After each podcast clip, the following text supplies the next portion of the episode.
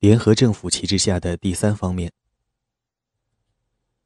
毛泽东关于联合政府的头一个批示是，应与张、左、商各党派联合政府，要求与民盟的张澜和左顺生商谈这个问题。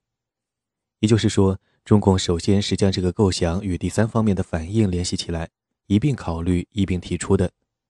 因为联合政府就是多党制政府，因此民盟赞成与否。将在很大程度上决定这一口号的成败。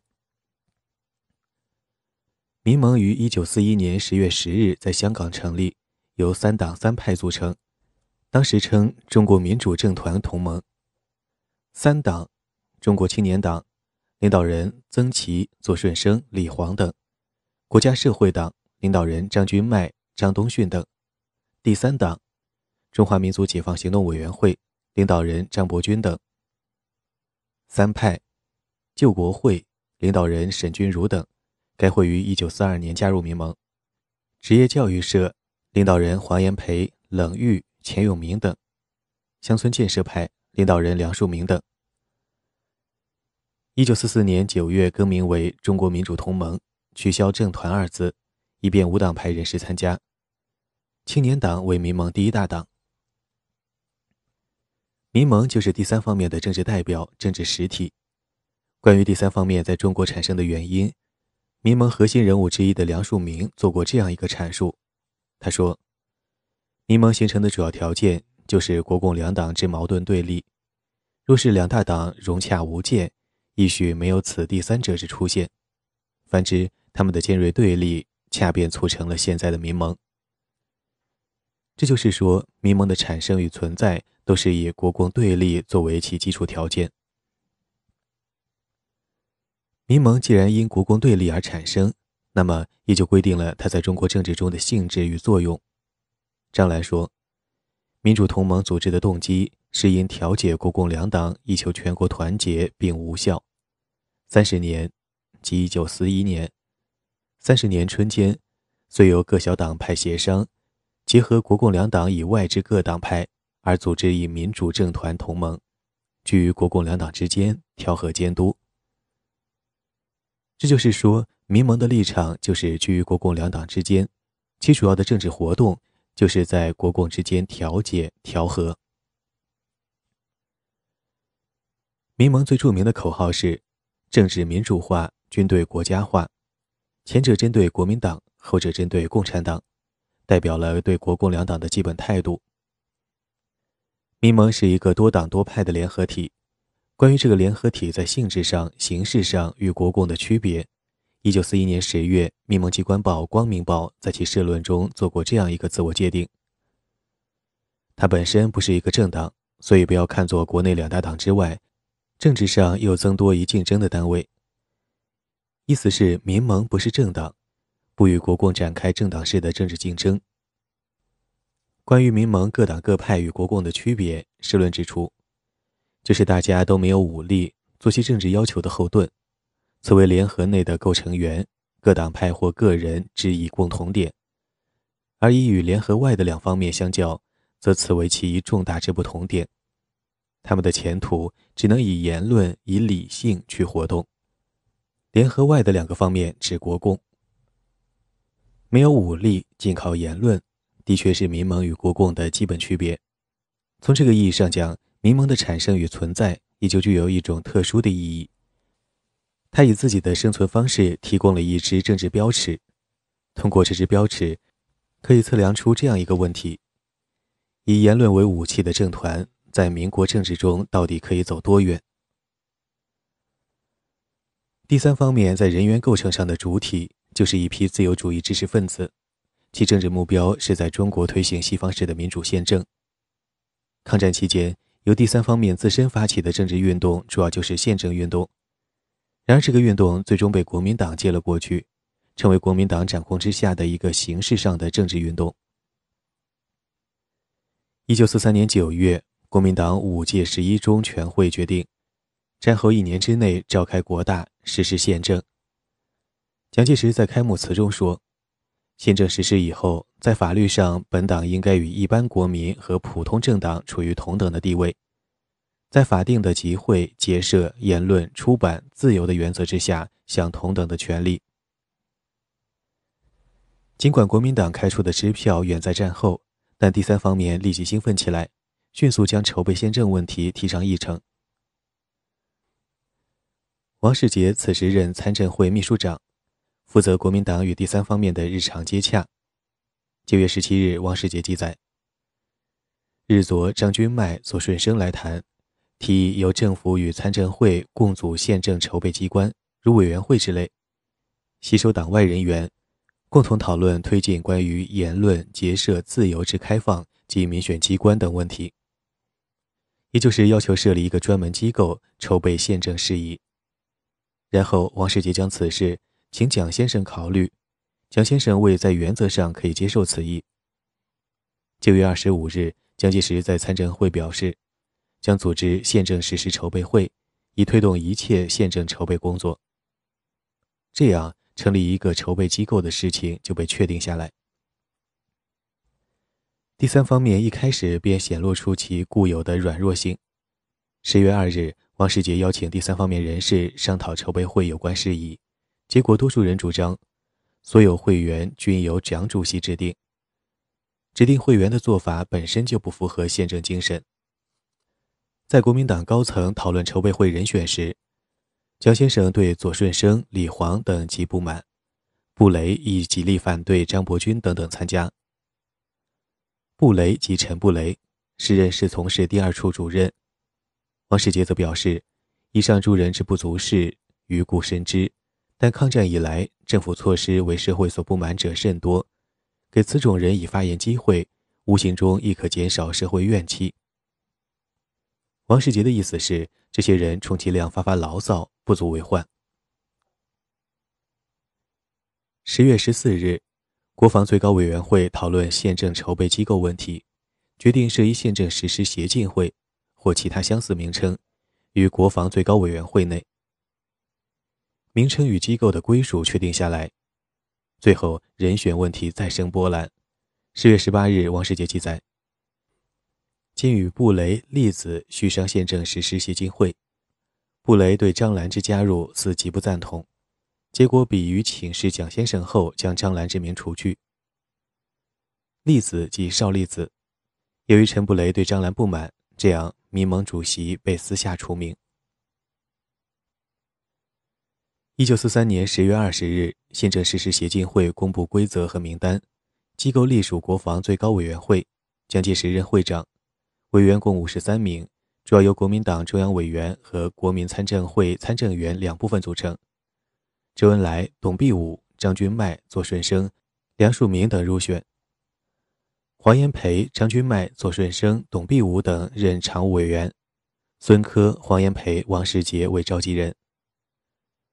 当年十一月十二日，该协进会成立，蒋介石发表讲话。我相信，有了这个组织以后，不仅政府有了莫大的助力，各地民意机关和全国同胞的观感也将为之一新。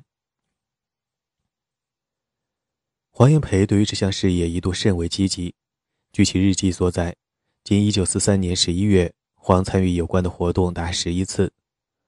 从黄的记载看，这些活动基本上就是上流人士之间频繁的磋商、座谈和筹作，主要话题仍然是主张言论自由这类老生常谈，并商讨筹办一个宪政月刊。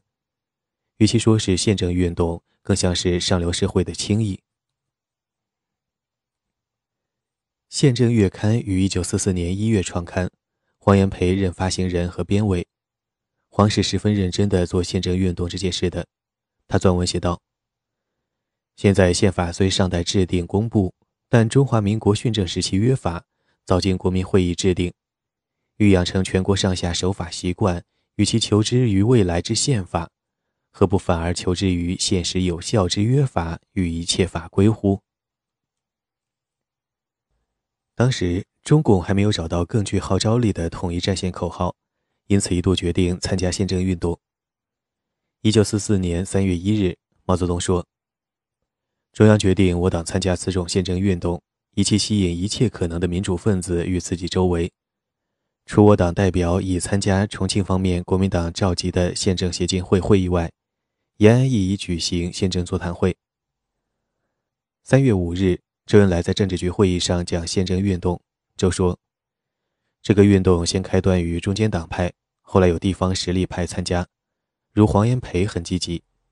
国民党先又提出宪政运动，是为了取得民主的政治资本来掩护党治，对付我们，束缚我们。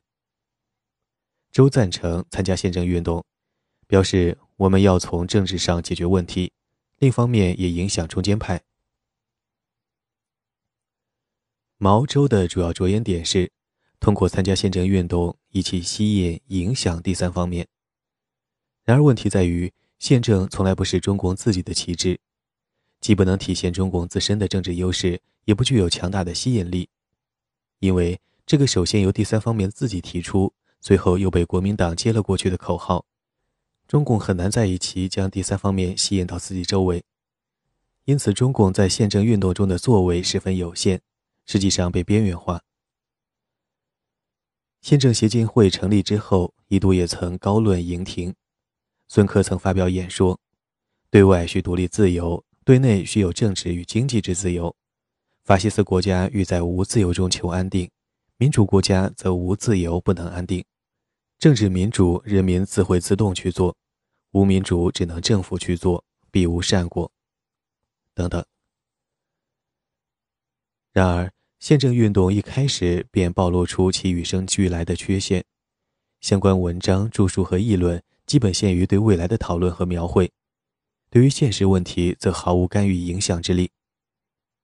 黄炎培看到了这一点，他说：“如一群饥民，不思眼前如何得食，而争研究明武之菜肴如何方为精美。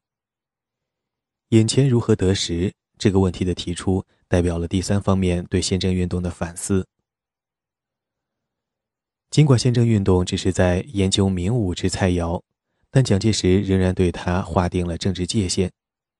一九四四年六月，将对黄炎培等人说：“各方民主潮流之高涨，是抗战七八年来一种收获，唯不宜借此攻击政府。除此一点外，民主潮流越高越好。”蒋氏此言颇可玩味。所谓政府即国民党一党制的政府，不能攻击政府，实际上便不能攻击一党制。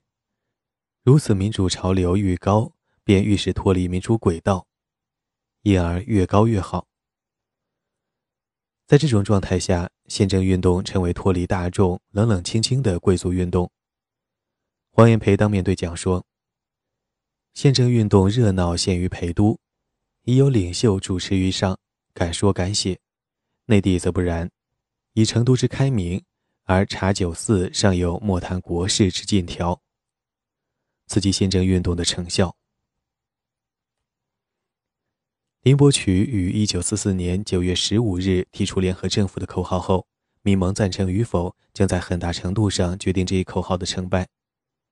蒋介石看到了这一点，迅即展开对民盟的分化。蒋的首选目标是投机性较强的青年党。九月十六日，将在日记中写道：“对青年党及国家主义派开始商谈合作法，使内政运用上一要着也。”九月二十二日，王世杰记载：“连日，蒋先生言见左顺生、李煌，告以国民党决计扶持中国青年党，并将密令各党部与之合作。”蒋对左、李原本极不满，甚至不愿其参加宪政协进会。之所以回过头来扶植这个极不满者，其原因是青年党为民盟第一大党，将青年党分化出来，便在很大程度上分化了民盟，通过瓦解民盟，从而瓦解中共的联合政府主张。蒋介石于九月二十二日开出扶植支票后，青年党立即开始投机。九月二十五日，王世杰记载，午后李煌来谈中国青年党候选参政员人选时。意欲于第四届参政会多获三四席。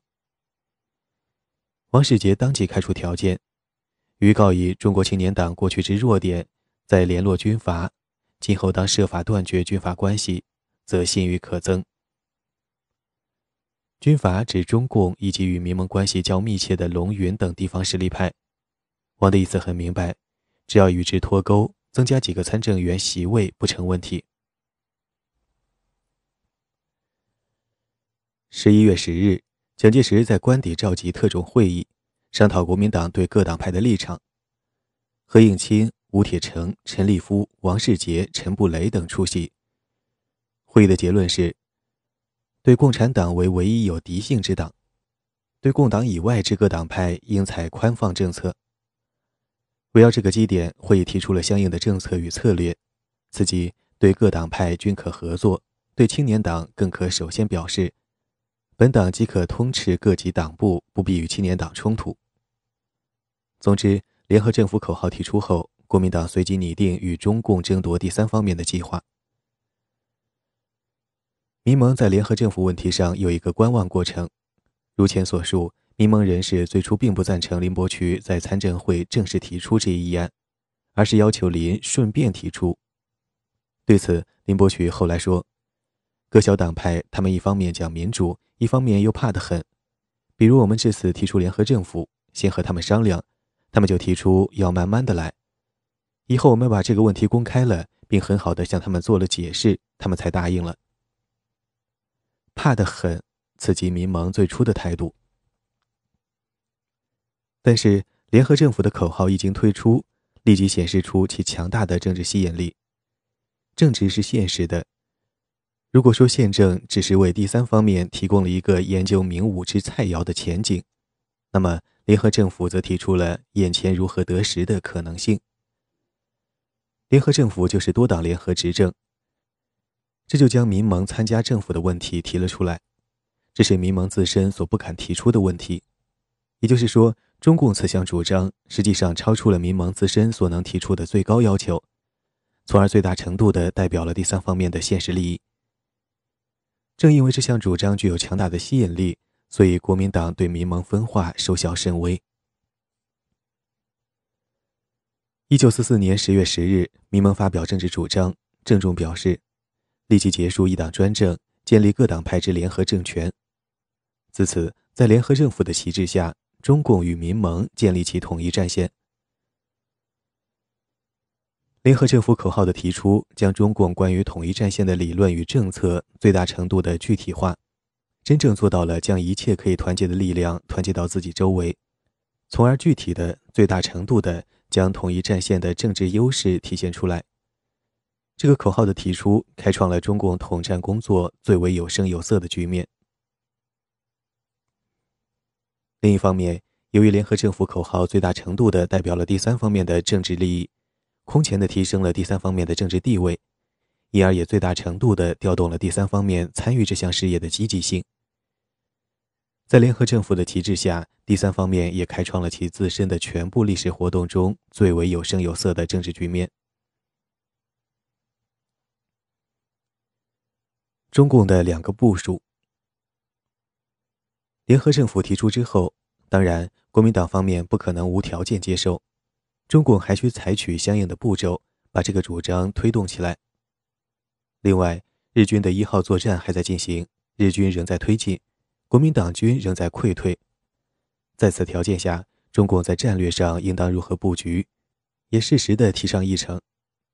这样，一九四四年九月以后，中共在政治与军事两个方面安排了两个部署，这仍然是一个政治与军事互为联系的通盘布局。一九四四年九月一日，在中共六届七中全会上，张闻天对时局这样估计：日本在大陆上是攻势，想多占陆地，因为他估计美军要登陆，为防止美军登陆，故极力扫荡中国，所以进攻衡阳后还要继续前进，打通粤汉路，打到桂林，进一步可能指云南，进攻昆明，这样使美国登陆不可能。这是对日军继续进攻及其进攻路线的估计。即日军可能指向昆明。关于蒋介石，张这样估计：对于蒋介石来说，究竟变还是不变？现在是日本人打他，美国人压他，这种情况下有可能变一点。如何变？组织联合政府的可能不是完全没有，但是彻底的变，蒋介石就要垮台。毛泽东说：“变而不倒与先变后倒均有可能。”鉴于联合政府，蒋介石既有接受，也有不接受的可能。为此，中共提出一个更为主动的设想，在九月一日的会议上，周恩来提出，明年我们可组织解放委员会，此即中国解放区联合委员会，简称解联。所谓解联，就是将散布于各地的解放区政权统一起来，成立一个统一的政权机构——解放区联合委员会。此项动议最早始于何时尚不清楚。总之，周恩来于九月一日提出这个问题时，距毛泽东八月十七日提出联合政府。仅仅半个月，因此这两件事应当是差不多同时酝酿的。九月二十二日，六届七中全会主席团会议认为，不管蒋介石是否改组政府，我们可以先成立中国解放区联合委员会。关于解联的性质，中共中央在一九四五年三月十五日的一份指示中较为完整的做了说明：一方面，成为各解放区的联合政权机关。但不称为政府，而称为解放联合会。另一方面，又保持其抗日人民的民主阵线的性质。这一组织在政权上说，它将是地方性的联合政权，不是第二中央政府；但同时又因为国民党政府必不承认它，故又是独立性质的地方政权。在全国没有联合政府时，它将是促进联合政府实现的一种主要动力；在全国有了联合政府时，它将是联合政府的组成部分。这就是说，解联既是一种政治实体，地方政权，又是一种政治手段，促进联合政府的动力。总之，就是对联合政府的一种配合。其实，解联既然是独立性质的地方政权，实际上就是第二政府。因此，胡乔木说，解联就是作为尔后组成独立政府的初步步骤。解联既然将独立性质的地方政权这个问题提了出来，那么与之相关的问题也就必然连带提出。在九月二十二日的六届七中全会主席团会议上，刘少奇提出，除成立解放区联合委员会外，还可以成立解放军，八路军、新四军的名义已经不适用。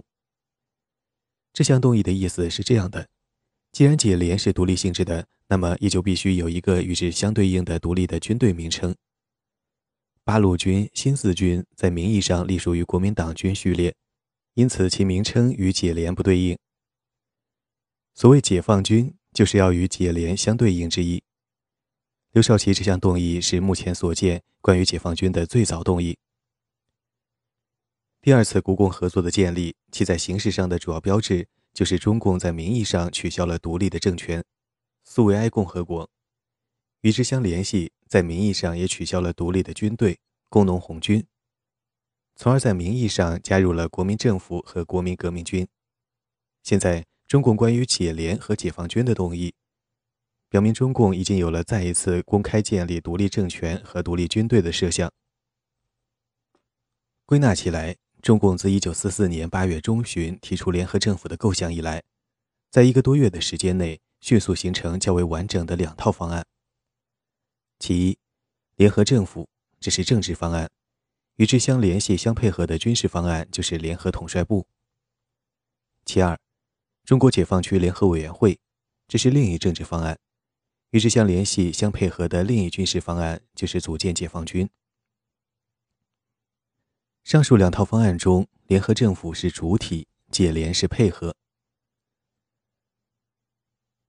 中共于六月五日召开城市工作会议。提出了夺取中心城市的任务。为实施这项计划，不久，中共展开了相应的战略布局，也就是向南发展。自红军长征北上，新四军东进之后，中共在长江以南地区基本上已没有战略根据地。由于日军的一号作战是由北向南攻击，在南线大量击溃国民党军，这就为中共向长江以南发展造成了有利态势。一九四四年八月，毛泽东已在考虑派部南下。毛曾对王震说：“明年要反攻，我们要占大城市，华南根据地要很快建立与发展。”王守道回忆：“八月间，我获悉党中央毛泽东同志拟遣一支部队挺进华南，深入敌后，建立抗日革命根据地。当年八月，正是毛泽东提出联合政府这一设想之际。看来，毛是把政治部署与军事部署作为一个整体而通盘考虑的。中共的南下部署实际上主要是两条路线：其一，新四军一师苏豫部由苏中地区南渡长江，南进至浙江东部地区；其二，八路军三五九旅王震部由延安经河南、湖北南渡长江，南进至湘南、粤北地区。两条南下路线富有不同的战略意图。一九四四年八月二十一日，毛泽东致电新四军张云逸、饶漱石等，指示美军准备在中国登陆，要求和我军配合作战。美军在中国登陆时间，据有些美国人估计，亦不在很远。因此，请你们认真布置吴淞、宁波、杭州、南京间，特别是吴淞至宁波沿海及沪杭甬铁路沿线地区的工作。毛之所以特别强调宁波沿海，因为当时估计，美军登陆的地点可能在杭州湾一带。十一月二日，毛泽东、刘少奇再电饶漱石、张云逸等，进一步指示：美军可能在杭州湾登陆，而我们在那一带工作还很薄弱。为了配合美军登陆及准备夺取杭州、上海、苏州、南京等大城市，请你们考虑下列步骤：一、设立苏浙军区，以苏玉为司令员。谭震林为政委，统一指挥苏南及全浙。二，除急调两团外，准备再从一二三四各师中调五至六团南进。以上指示明确了新四军粟裕部南下浙江的两个意图：其一，配合美军登陆；其二，准备夺取杭州、上海、南京。十二月二十六日，刘少奇与饶毅致电饶漱石、张云逸等，就整个新四军的战略方向做如下指示：华中局及四军今后的主要任务是担任发展长江以南地区，以便将来能确保宁、沪、杭三大城市中的人民之完全胜利。四军及新四军简称，宁、沪、杭均位于长江以南，如果要夺取这几个城市，首先必须南渡长江。这个指示进一步明确了整个新四军今后的主要任务，担任发展长江以南地区。当年十二月，粟裕率新四军一师主力南下。一九四五年一月，苏浙军区成立。关于上述部署，粟裕后来说：“总的战略设想是一旦战略反攻时期揭幕，我们能够破敌、收京、入沪，配合盟军登陆。”使我们在日寇崩溃时处于有利的战略地位。如果那时国民党发动全面内战，则我们能够在东南独立的就地坚持，成为全国抗击国民党军进攻的一翼。王震部的南下意图与粟裕部有所区别。一九四四年十月三十日，中共中央召开政治局会议，王恩茂参加了这次会议。王记载。讨论的结果，我们去湖南要以衡山为中心创造根据地，其任务是抗日和阻拦从西面下来的反共、反人民、反民主的祸水。也就是在战后，当国民党军由西南地区出来时，对其进行阻挡。政治局决定由任弼时向南下干部报告中央这一决定。十一月四日，任弼时向南下干部做报告，阐述南下意图。他说。南下的目的是准备在抗战结束时，在河南、湖北筑一道堤，准备用这道堤堵住国民党从西面冲来的反共反人民的逆水。任弼时继续说道：“我们有什么意图呢？我们要想到在反攻的时候，在把日本人打走以后，占领武汉，占领长沙。如果那个时候国民党还不进步，国民党这股逆水从西边冲下来，我们就要占住这些城市进行抵抗。”今天估计，国民党的这股逆水大致会分三股从西边冲下来，即由西安到洛阳、郑州为一股，由宝鸡、汉中往襄阳、武汉为一股，从重庆往沙市、长沙为一股。我们要有这个精神准备，要有夺取城市、占领武汉、长沙、郑州这些地方的计划。日军的一号作战在河南、湖南重创国民党军之后，国民党军继续向西南、西北退缩，其在中原地区的力量遭到了极大的削弱，这就为中共填补这些地区提供了契机。王震部南下的战略意图就是，与中共中原地区李先念等部一起，在湖南、湖北、河南三地筑一道堤。抗战结束之际，当国民党军由西南、西北出来时，对其进行阻挡，从而掩护中共在东部地区夺取平、津、沪、宁等中心城市。王振部于一九四四年十一月由延安出发，该部共分六个大队，其中。一二三大队为三五九旅战斗部队，四五六大队为干部大队。四大队以原湘赣苏区红六军团老干部为基础，五大队以原湘鄂西苏区红二军团老干部为基础，六大队以原鄂豫皖苏区第四方面军老干部为基础。三个干部大队的任务是回到原地区，恢复和扩大根据地。第五大队队长为贺炳炎，政委廖汉生。廖汉生在回忆录中写道：“针对日军的南侵，党中央提出了‘敌人攻到哪里，我们跟到哪里’的战略决策，决定组织八路军南下支队，跟在南侵日军后面，挺进湘鄂边界地区。敌人攻到哪里，我们跟到哪里，就是国民党丢下哪里，共产党夺回哪里。”王震部南下时共四千两百人，其中干部七百余人，战斗人员近三千人。综上所述，解联的提出以及八路军、新四军向长江以南进军，毛泽东再一次安排了一个通盘的两手布局。本章小结：第二次国共合作的方式是在国民党原有的一党训政的政治秩序之内。建立的一种不对等的合作方式。之所以不对等，说到底是由当时两党力量的对比决定的。也就是说，双边关系对等与否，取决于双方实力对等与否。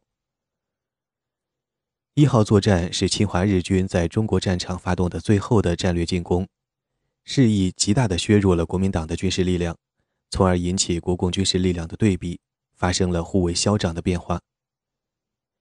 一九四四年十二月底。中共中央在内部指示中指出，最近八个月，中国政治形势起了一个大变化，国共力量对比已由过去多年的国强共弱，达到现在的国共几乎平衡。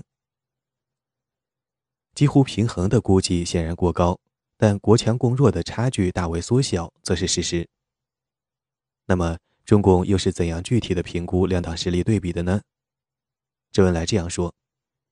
中共拥有正规军五十七万，民兵二百万，即达到国民党现有部队的相等数目，并且中共又在敌后建立了五百九十一个县政权，即达国民党政府失去的七百二十一县的百分之八十二。